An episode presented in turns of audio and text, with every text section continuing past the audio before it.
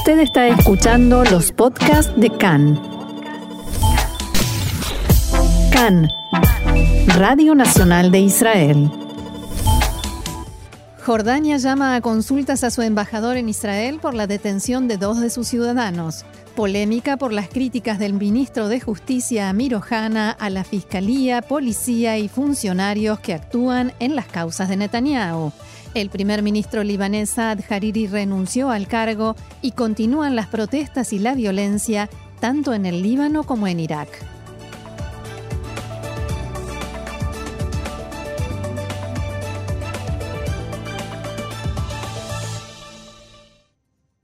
Vamos entonces al desarrollo de la información.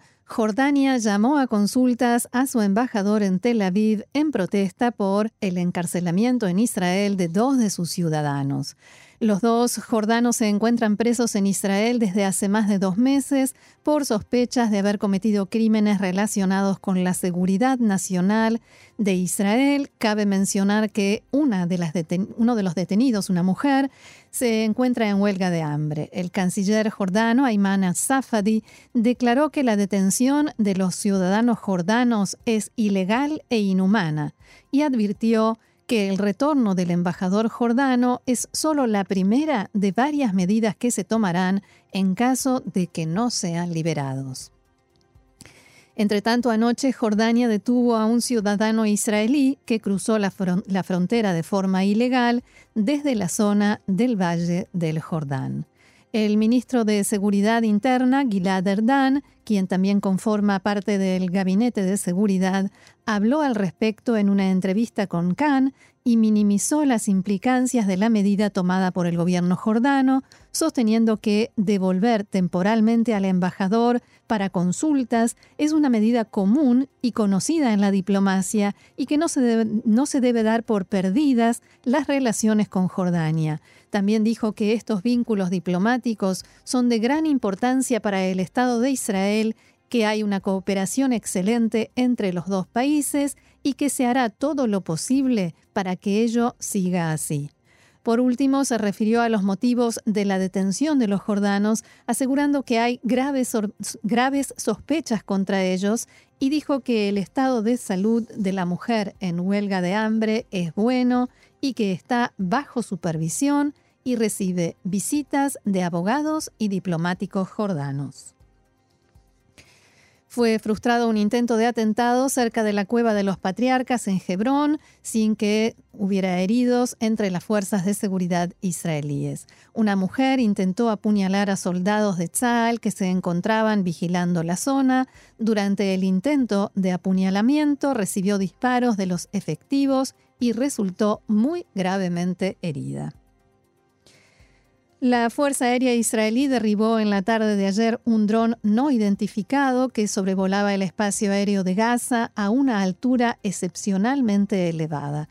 Según sostienen las fuerzas de seguridad, se estima que este artefacto no portaba armamento y fue derribado simplemente para no asumir ningún riesgo. Continúa siendo incierto quién controlaba el dron. El líder de la organización Hamas, Ismail Ania, conversó anoche por teléfono con el enviado especial para Medio Oriente de Rusia y el vicecanciller Mikhail Bogdanov. De acuerdo con el anuncio publicado por la Cancillería rusa, se discutió en las conversaciones la posibilidad de llevar a cabo elecciones en la autoridad palestina, como propuso el presidente Mahmoud Abbas en su discurso en la cumbre de la ONU hace un mes y medio. La siguiente información nos llega desde el Líbano porque allí, 13 días después que comenzara la última gran ola de protestas populares, el primer ministro Saad Hariri presentó su renuncia, pero esta medida parece estar lejos de haber resuelto los problemas del país o incluso de haber tranquilizado los ánimos. De todos modos, la gente en las calles recibió con alegría y festejos el anuncio de Hariri.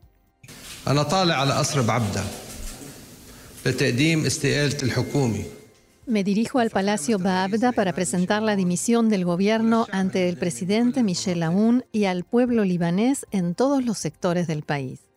La decisión de Al-Hariri de renunciar al cargo llegó después de una serie de desesperados intentos que hizo por evitar este momento y conformar a la gente que seguía en las calles exigiendo que se fuera, tanto él como todos los demás integrantes del gobierno. Ni siquiera la anulación de los impuestos que provocaron las manifestaciones, ni el plan de reformas económicas que anunció ayudaron a Hariri a mejorar su situación ni la del país.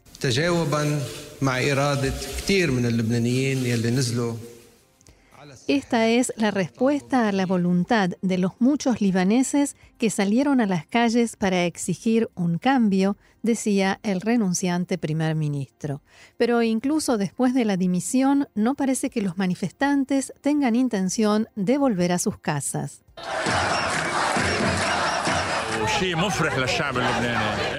Es una alegría para el pueblo libanés, decía uno de ellos, porque se trata de uno de los símbolos del gobierno y debe rendir cuentas. No solo eso, no puede volver a ser él quien forme gobierno. Tanto antes como después de las protestas hubo choques y enfrentamientos entre los manifestantes y seguidores del grupo chiita Hezbollah. Recordemos que desde el comienzo de esta crisis, el secretario general de la organización, Hassan Nasrallah, se opuso a la idea de que el gobierno renuncie e incluso sostuvo que factores externos dicho esto entre comillas, apoyan y solventan las protestas. Hay grupos y factores que con certeza están identificados con embajadas y servicios de inteligencia extranjeros, decía Nasrallah. Mientras tanto, el Líbano lleva dos semanas completamente paralizado. Las principales carreteras están bloqueadas, los bancos cerrados, no hay clases y los enfrentamientos entre los manifestantes y sus opositores y con las fuerzas de seguridad han alcanzado nuevos picos de violencia. El problema que se suma ahora, después de la renuncia de Al-Hariri, es la incertidumbre, que, a la que se agrega la inestabilidad y la gran cantidad de graves problemas económicos, sociales y políticos que padece el Líbano. El gobierno iraní, que como sabemos apoya a la organización Hezbollah, hizo un llamado a la unidad y el entendimiento en el país precisamente después de la renuncia de Hariri. El portavoz del Ministerio de Exteriores, Abbas Mousavi, dijo en un comunicado, esperamos que la nación y el gobierno libanés superen con éxito una coyuntura tan grave y sensible mediante el entendimiento. El portavoz iraní hizo hincapié en la necesidad de solidaridad y unidad entre todos los clanes, partidos y personalidades libaneses para mantener la estabilidad y la seguridad del país y Mahmoud Bassi, jefe de la oficina del presidente de Irán, Hassan Rouhani, acusó este mediodía a Estados Unidos, Arabia Saudita y, como no, a Israel de socavar la estabilidad en Irak y el Líbano y de estar aprovechando las protestas populares en esos países e incluso brindando apoyo financiero a sus oponentes. Abro comillas, Siempre hemos pedido paz y el cese de las intervenciones extranjeras en estos países, declaró Basi a medios estatales en Irán. Poco después, estos mismos medios iraníes informaron que el líder supremo, Ali Khamenei, también acusó a Estados Unidos y los estados árabes de socavar la estabilidad en Irak y el Líbano y pidió a iraquíes y libaneses que restablezcan la estabilidad en sus países. También en Irak, el primer ministro Adel Abdel Mahdi estaría a punto de presentar su dimisión. El clérigo chiita Muqtada al-Sadr, líder de la coalición Zairun, que ganó la mayoría de los escaños en las elecciones de 2018, aseguró ayer que Abdel Mahdi debería someterse al Parlamento y anunciar elecciones anticipadas bajo supervisión de Naciones Unidas. El primer ministro, por su parte, le respondió mediante una carta que hizo pública dirigida al clérigo en la que asegura que la opción más sencilla para un cambio de gobierno en estos momentos, cuando se produce la segunda oleada de protestas violentas en menos de un mes, es que él, el primer ministro, presente su dimisión. Abro comillas, el primer ministro puede presentar su renuncia y que el nuevo gobierno empiece su misión en días, si no horas, aseguró el mandatario iraquí. Para ello, instó a al-Sadr a llegar a un acuerdo con Hadi al-Amri, que es el líder de la coalición al-Fatah, que fue la segunda más votada en las últimas elecciones, y con el secretario general de la organización Badr, una milicia chií apoyada por Irán. De inmediato, al-Sadr respondió con un mensaje de Twitter en el que le explicaba al primer ministro que había pedido su renuncia para preservar su dignidad y terminaba diciendo, vete y que firmó como revolucionario Muqtada al-Sadr. Por tanto, como el, primer ministro rechazó la opción de irse, al-Sadr propone presentar una moción de desconfianza al gobierno.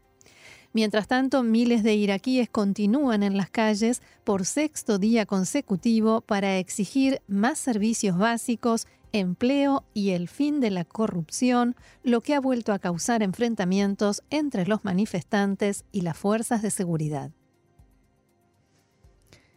El Observatorio Sirio de Derechos Humanos informó que el grupo yihadista Estado Islámico, ISIS, llevó a cabo anoche un ataque contra posiciones del ejército y milicias leales al gobierno de Bashar al-Assad en una zona desértica de la provincia de Dir La ONG detalló que se registraron enfrentamientos violentos entre ambas partes en los que se utilizó artillería. Según las fuentes citadas por el observatorio, un número de militares y milicianos leales a Damasco resultaron heridos y por el momento no hay un balance oficial de víctimas.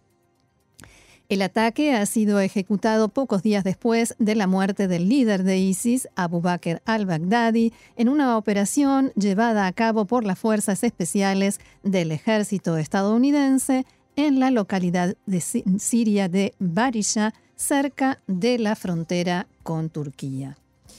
Y en este mismo tenor internacional, pero en otro tema, el presidente de Francia, Emmanuel Macron, confirmó que visitará Israel a fines del próximo mes de enero y que participará durante su visita en la ceremonia de conmemoración del Día Internacional de Recuerdo del Holocausto. Cabe mencionar que Macron canceló sus últimas dos visitas a Israel y no viaja al Estado judío desde que fuera electo en mayo de 2017.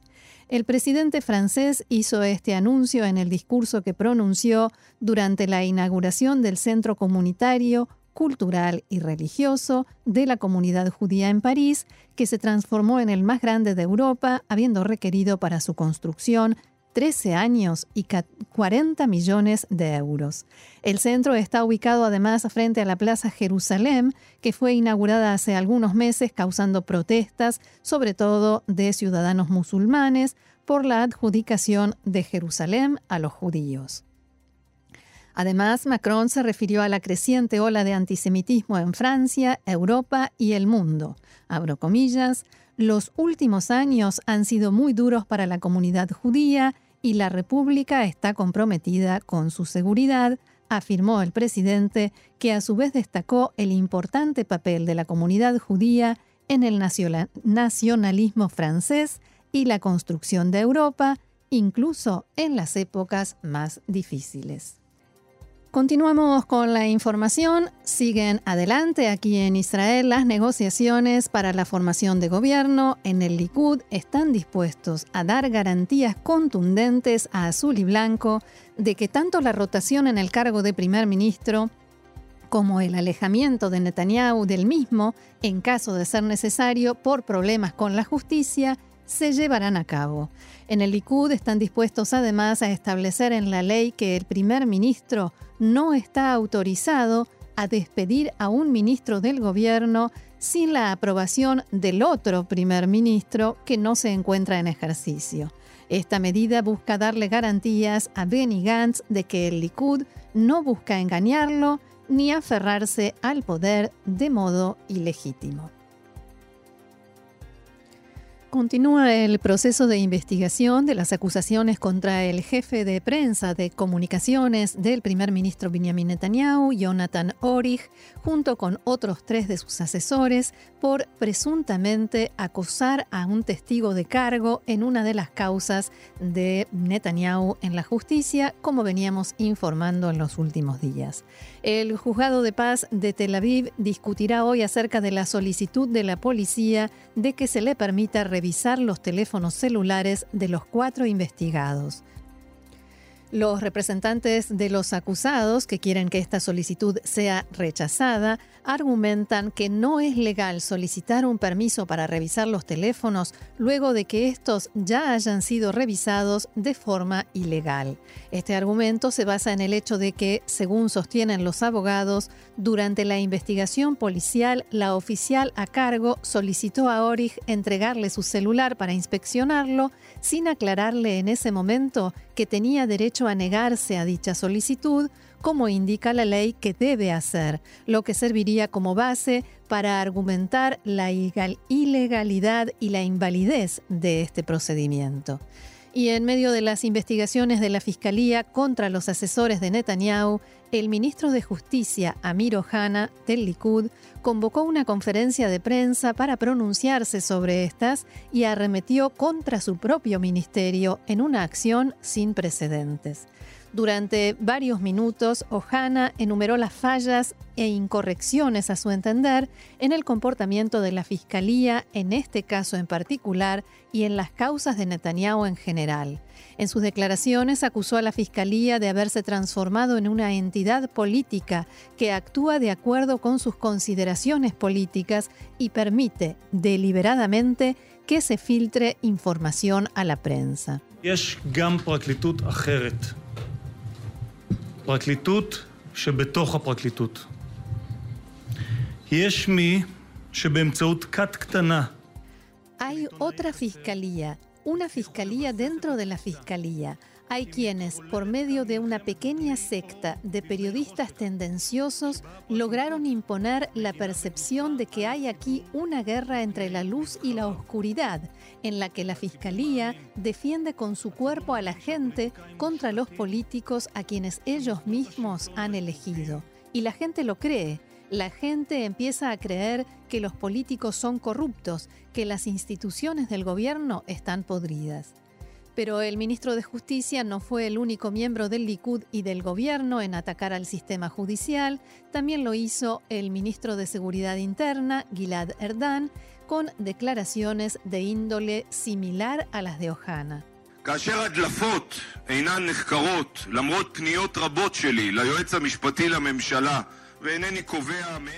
Las filtraciones a la prensa no son investigadas a pesar de mis muchas solicitudes al asesor letrado del gobierno y yo no sé quién las filtró, si la fiscalía, la policía o los abogados, pero el hecho es que no se investigó. Sin embargo, una protesta pequeña frente a la casa de un testigo de cargo es investigada como un crimen y por medios invasivos. El sistema judicial debe explicarle al público cuál es el criterio en qué es lo que se investiga y en el uso de la fuerza.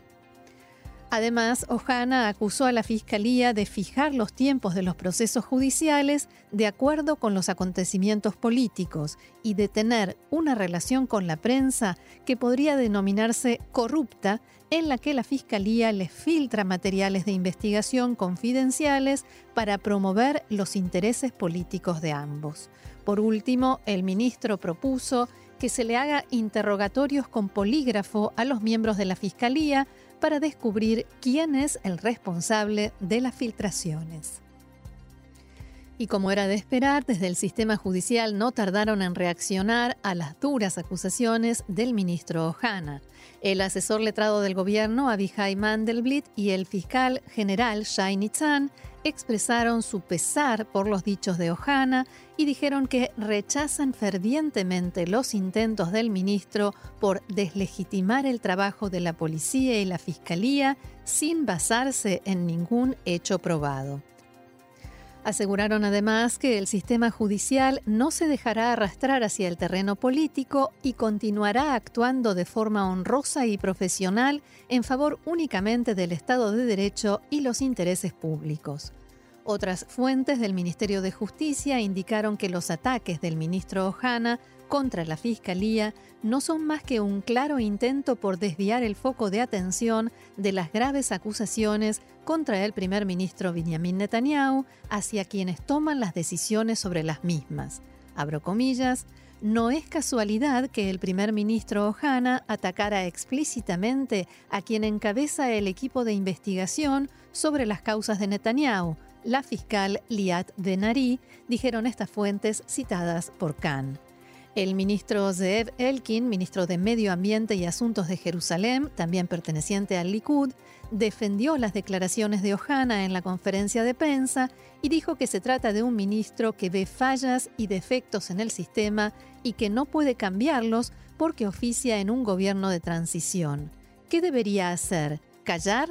cuestionó Elkin en una entrevista con Khan y agregó, una entidad con tanto poder como la Fiscalía debería ser la primera en construir un mecanismo de autocontrol, dijo Elkin, quien además expresó su apoyo a la propuesta de Ohana de utilizar el polígrafo con los, los miembros de la Fiscalía para descubrir a los responsables de las filtraciones y evitarlas así en un futuro. Otro asunto, varias municipalidades en el centro del país, en lo que se conoce como la región de Gush Dan, comenzarán a activar líneas de transporte público en Shabbat durante el descanso sabático dentro de algunas semanas. En una primera etapa se unirán al proyecto las municipalidades de Tel Aviv, Givatayim, Ramat Sharon y Kiryat Ono, y los viajes serán gratuitos para los pasajeros. El sistema de, transporte de los sábados funcionará en siete líneas diferentes y los pasajeros podrán recibir información sobre recorridos y horarios mediante aplicaciones de teléfonos celulares en tiempo real. La Comisión Presupuestaria de la Municipalidad de Tel Aviv destinará un millón y medio de shekels para la activación de estas líneas de transporte que se espera se concrete antes de que termine el año 2019. Unas 100 mujeres pertenecientes al movimiento Mujeres del Muro que lucha por la igualdad en los derechos sobre el muro de los lamentos para otras corrientes del judaísmo que no son la ortodoxia, llegaron a la explanada del Kotel para rezar en ocasión de Rosh Hodesh, el comienzo de mes según el calendario judío.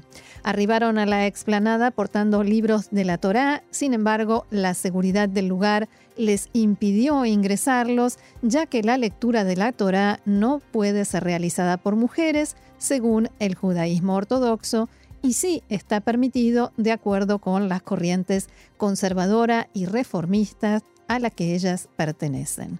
Finalmente, las mujeres ingresaron a la explanada del Muro de los Lamentos, pero sin los libros de la Torá que debieron dejar afuera.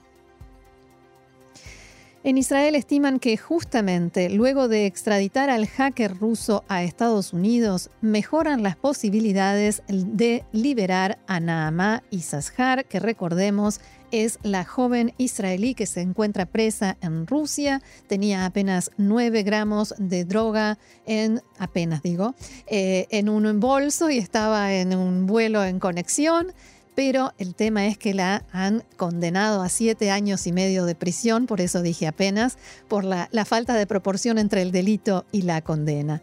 De acuerdo con estas estimaciones, la extradición hace que Israel no tenga nada que ofrecerle ya a Rusia a cambio de Isashar y por lo tanto es posible que el gobierno ruso decida liberarla como gesto de buena voluntad hacia Israel. Más noticias internacionales. La Cámara de Representantes de Estados Unidos aprobó una resolución en reconocimiento del genocidio armenio, una votación histórica que ha provocado ya una airada respuesta de Turquía. La resolución se aprobó con 405 votos a favor y 11 en contra. El proyecto pasará ahora al Senado para su votación. La presidenta de la Cámara de Representantes, Nancy Pelosi, sostuvo que había un aura acerca de lo que los turcos podrían estar haciendo, participar de nuevo en un genocidio con la luz verde que el presidente Donald Trump les dio. O sea que hacía referencia a esta ofensiva militar que lanzó el 9 de octubre pasado el ejército turco contra las fuerzas kurdas en el norte de Siria, después de que Trump ordenara la retirada de las tropas estadounidenses que estaban en la zona. El genocidio armenio cometido entre 1915 y 1918 ha sido reconocido desde 1965 por varias decenas de países y 43 estados de Estados Unidos. También fue reconocido por el Vaticano, el Parlamento Europeo, el Consejo Mundial de Iglesias y otras instituciones.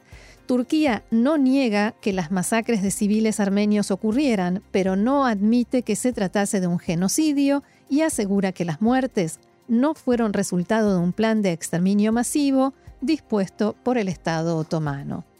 Y claro, inmediatamente después de la votación, el ministro de Relaciones Exteriores de Turquía, Mevlut Çavuşoğlu, expresó mediante un mensaje en Twitter que aquellos cuyos proyectos fueron frustrados vuelven a resoluciones anticuadas.